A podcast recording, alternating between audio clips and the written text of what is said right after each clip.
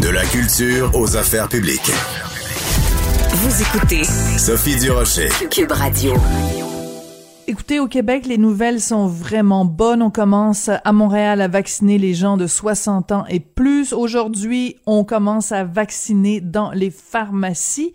Donc, on a de quoi se péter les bretelles, mais quand on regarde nos cousins, nos amis français, il a là, ça va pas très bien, en particulier euh, à Paris et dans toute la, région autour, ce qu'on appelle l'île de France, confinée pour un mois.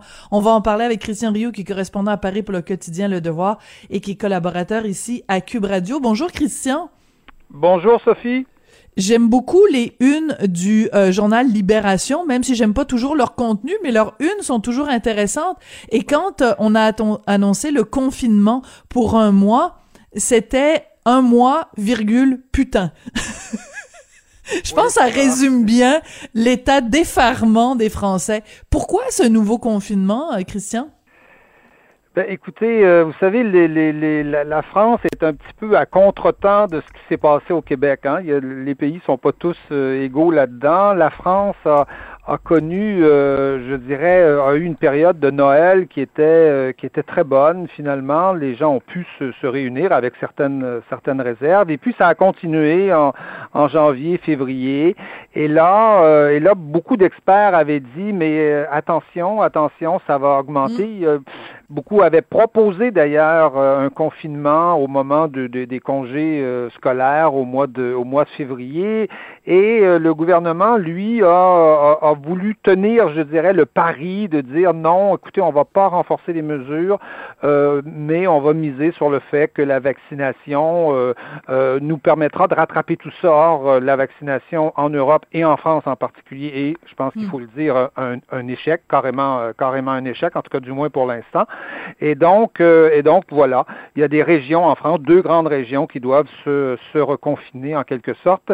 et donc, c'est 16 départements qui sont, bon, qui, qui, qui évidemment euh, euh, respecte le couvre-feu, qui lui est à l'échelle de la France encore, mais euh, limitation des déplacements à 10 km, fermeture des, des, des petits commerces là euh, qu'on venait à peine de, de réouvrir. Hmm. Et donc voilà, voilà un peu où, où, nous en sommes, et ça va durer, semble-t-il, un mois, d'autant que la vaccination n'a pas du tout l'air ici de s'améliorer. Oui, je parlais avec une amie française en fin de semaine et je lui demandais mais qu'est-ce que vous avez pourquoi cette cette euh, parce que la, la vaccination euh, on s'entend qu'il y a des il y a des il y a des bémols mais il y a aussi une réticence d'une partie de la population. Et elle me disait écoute Sophie euh, oublie pas que en, France il y a quelques années de ça il y avait eu le scandale du sang contaminé. Et ce qui fait qu'il y, y, a une grande partie de, de la population les gens sont très méfiants quand le gouvernement nous dit allez de l'avant avec la vaccination c'est bon pour vous? Est-ce que, est-ce que vous souscrivez à cette, à cette théorie-là, Christian? C'est vrai que dans les sondages, euh, on voit qu'en France, il y a une plus grande réticence euh, pour, euh, pour à la vaccination. on se rappellera, c'est le grand, le grand, la grande, la grande campagne de vaccination là, H1N1. La France avait été parmi les pays qui s'étaient le moins fait vacciner, ce qui hmm. était bien d'ailleurs parce que l'épidémie s'était arrêtée et que finalement, ça, ça, ça, la, la, vaccination était en partie inutile à, à ce moment-là.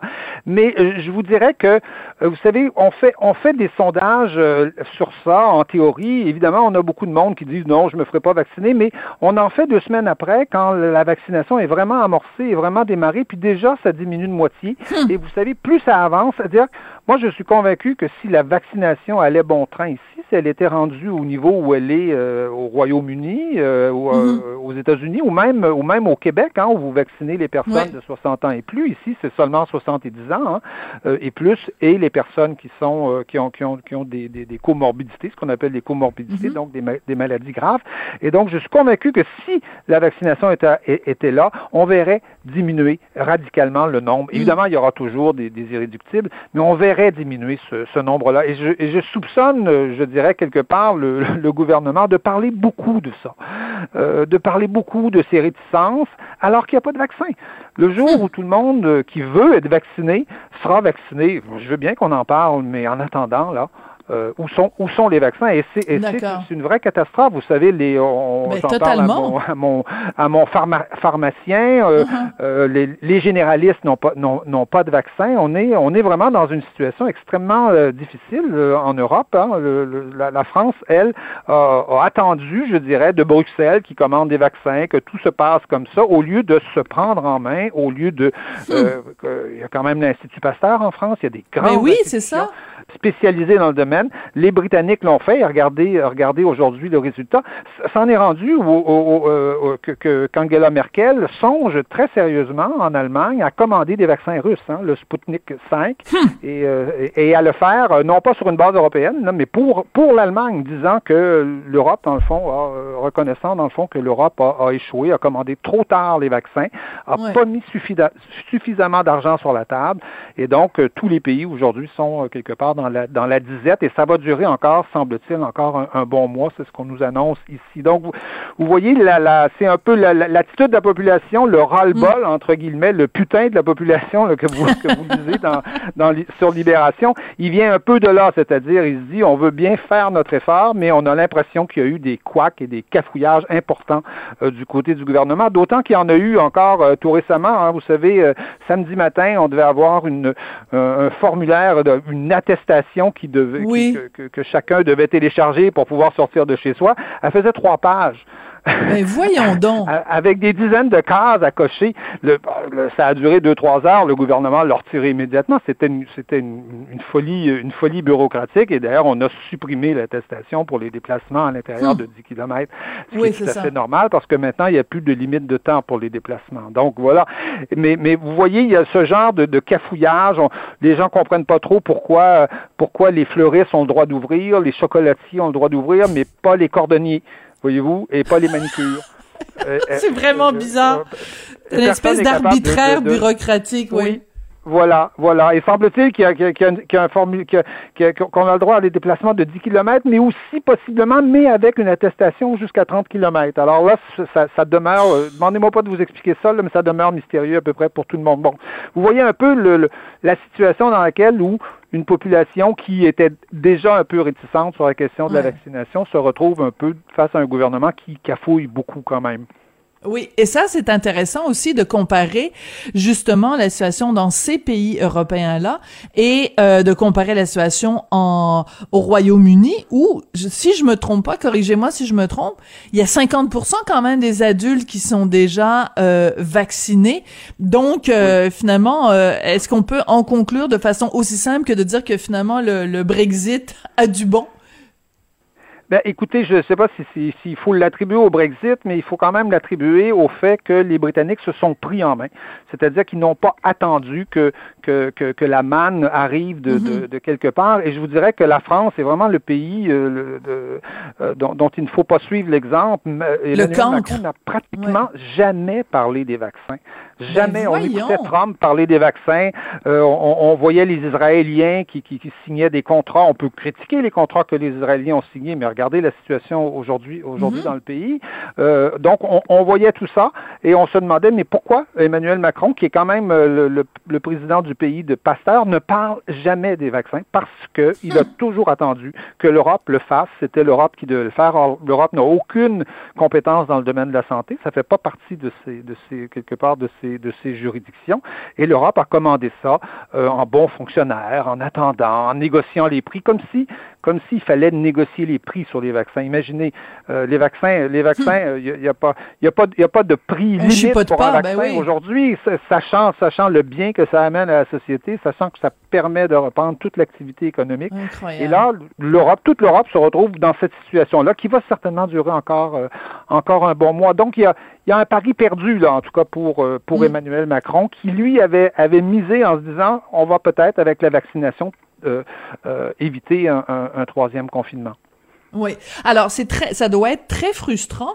Puis c'est pour ça que c'est intéressant de vous parler à vous parce que vous habitez sur place, donc toutes ces histoires-là de, de bureaucratie, euh, d'attestation qui font trois pages, vous les vivez vraiment au quotidien. Mais euh, vous vivez aussi avec des concitoyens français. C'est quoi le sentiment? Est-ce que les gens sont résignés ou les gens sont fâchés contre leur propre gouvernement? Je, pense qu'il commence à y avoir un, vrai ras-le-bol chez les Français, c'est-à-dire que euh, les Français sont, je pense que les Français ont, ont été très disciplinés jusqu'à jusqu'à hmm. maintenant. Ils ont ils ont fait preuve de de, de, de, beaucoup de bonne volonté. C'est quand même le, la France quand même un peuple qui est connu un peu pour son côté, hein, un peu grognon, un peu revêche là, un peu euh, même révolutionnaire à, l'occasion.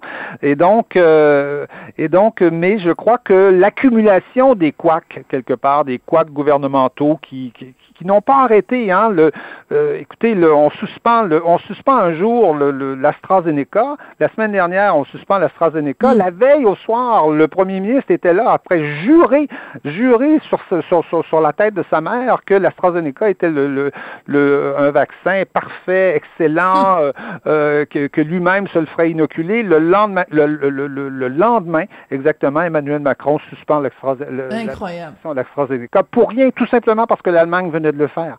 Et donc, vous voyez ce genre de ce genre d'attitude. On sent un gouvernement qui est qui est, je n'irai pas jusqu'à dire incompétent, mais qui, en tout cas, n'a pas d'expérience dans ce genre de, de gestion de, de, de, crise et euh, on sent bien qu'il y a très très peu de monde autour euh, autour d'Emmanuel Macron euh, capable de tenir, je dirais, le, le phare d'une certaine mm. façon. Et ça, les Français le sentent. Il n'y a, a, rien de pire dans une situation de crise que de sentir que en haut, ça, ça, ça, on Il n'y a pas de contrôle. Voilà, exactement. Que, que c'est un sentiment de confiance qui se bâtit justement sur la confiance en soi du gouvernement. Mais si le gouvernement TGVR, c'est en effet inquiétant. Et d'ailleurs, je voyais, euh, j'ai vu passer ça bah, juste pour rigoler, mais il y a quelqu'un qui disait on a l'impression que euh, à cause de justement de ces de ces volte-face du gouvernement, que ce soit face à l'AstraZeneca ou face aux différents formulaires, quelqu'un qui disait on a l'impression que les gouvernements prennent ces décisions en se basant sur l'horoscope du jour.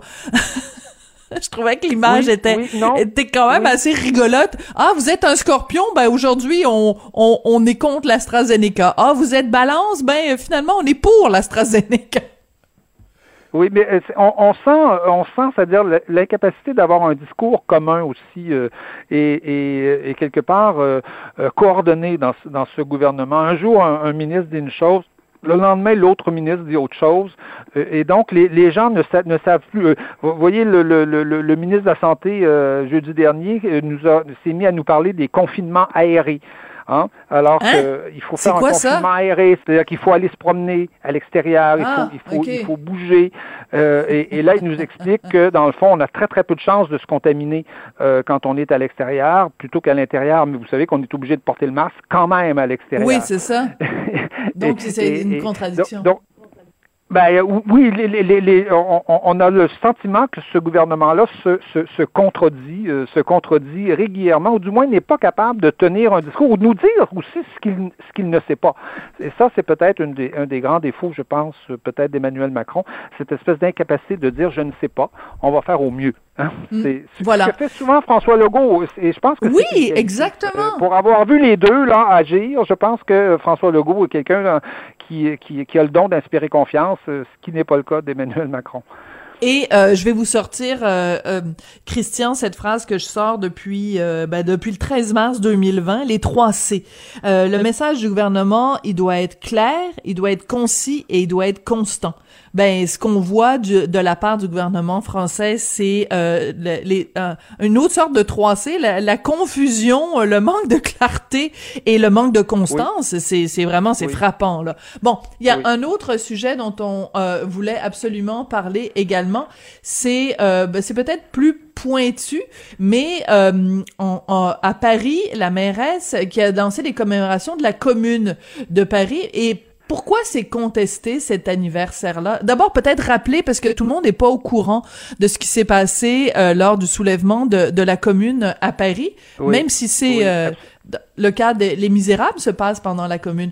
Mais euh, donc allez-y, Christian, peut-être une petite leçon d'histoire brève avant de. oui. Oui, la, commune 1871. on est dans une situation très difficile en, France. Paris est même assiégé à ce moment-là par les armées allemandes. On est sur le point de négocier la paix. Il y a un soulèvement à Paris, un soulèvement révolutionnaire. Je pense qu'il faut faut l'identifier comme ça, où la population se révolte, veut instaurer une république, mais une république sociale, socialiste. Hein, ça, ça va être qualifié par par Karl Marx à l'époque de premier grand soulèvement, je dirais, ouvrier.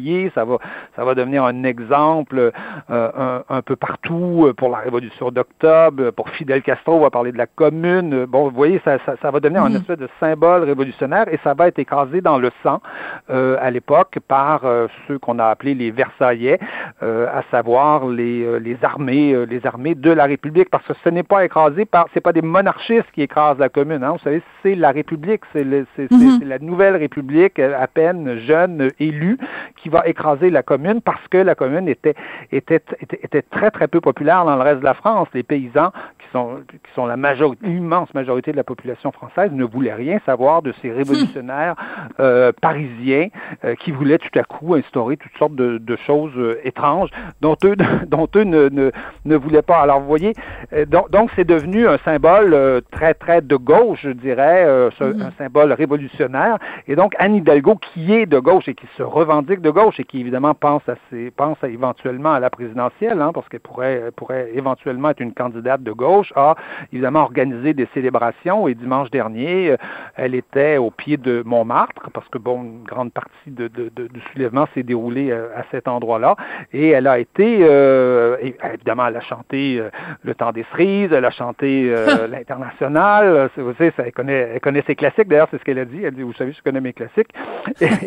Et, donc, mais en même temps, elle a été chahutée par des plus révolutionnaires qu'elle, c'est-à-dire qu'il y avait des gens avec des drapeaux rouges et des drapeaux noirs anarchistes qui euh, l'ont traité de, de Versaillaise. Et on sait qu'à Paris, la droite euh, est pas très heureuse qu'on célèbre la commune parce que pour la droite, c'est perçu euh, comme une plus, plus, un élément de presque de guerre civile hein, hum. à l'intérieur à l'intérieur de la France. Et donc, elle, est, elle, elle, elle, elle, elle subit à la fois les critiques, je dirais, de, de, de sa gauche, et les critiques et les critiques de, de la droite, mais euh, je, je, pense qu'Anne Hidalgo euh, euh, veut, veut, en faire un symbole, un peu, un symbole de, d'une personnalité de gauche qui résiste. Et je, je, le répète, je pense qu'elle a des ambitions présidentielles et si les sondages le lui permettaient. Pour 2022, oui. Éventuellement mhm. candidate, oui, oui, absolument. Intéressant. Mais vous intéressant. savez, en France, ces événements historiques se, se soulèvent toujours des, des polémiques, souvent puis des polémiques passionnantes parce qu'on découvre en fait l'histoire. Euh, on, découvre des événements euh, et, on a euh, on a un peu toutes les interprétations. C'est assez classique et on, je, vous le dis, on va le vivre là avec avec Napoléon qui s'en vient là dans le dans le mois qui vient. oui, on a très hâte de voir ça. ben merci beaucoup Christian et puis ben bonne chance pour vos attestations. Puis rappelez-vous là, pas plus de 10 km là, vous prenez un compas, vous, placez la pointe du compas. Je suis un bon élève. Voilà, vous placez la pointe du compas sur euh, la, la rue où vous habitez, puis vous tracez un rayon de 10 km autour pour savoir où ah. vous avez la permission de sortir. Euh, bonne chance. Mais il y a plein d'endroits intéressants Google quand même. Aujourd'hui, c'est facile de faire tout ça. oui, c'est ça. Ben, Exactement. Merci, à bientôt. merci, merci Christian. Oh, Christian Rioux, donc qui est correspondant du Devoir à Paris et qui est collaborateur ici. On en est très content à Cube Radio. Ben, j'espère que ça vous a plu. C'est comme ça que l'émission se termine. Merci à Jean-François Roy à la mise en onde, à la réalisation. Merci à William Boivin à la recherche. Euh, ben, restons en santé. Euh, écoute, on, on, on, vaccine les gens de 60 ans et plus. Ça va bien. On voit la lumière au bout du tunnel. J'ai assez hâte. Euh, moi, je suis la prochaine, hein, la prochaine série j'ai 55 ans. J'ai assez hâte d'avoir le vaccin. Je vous embrasse. À demain.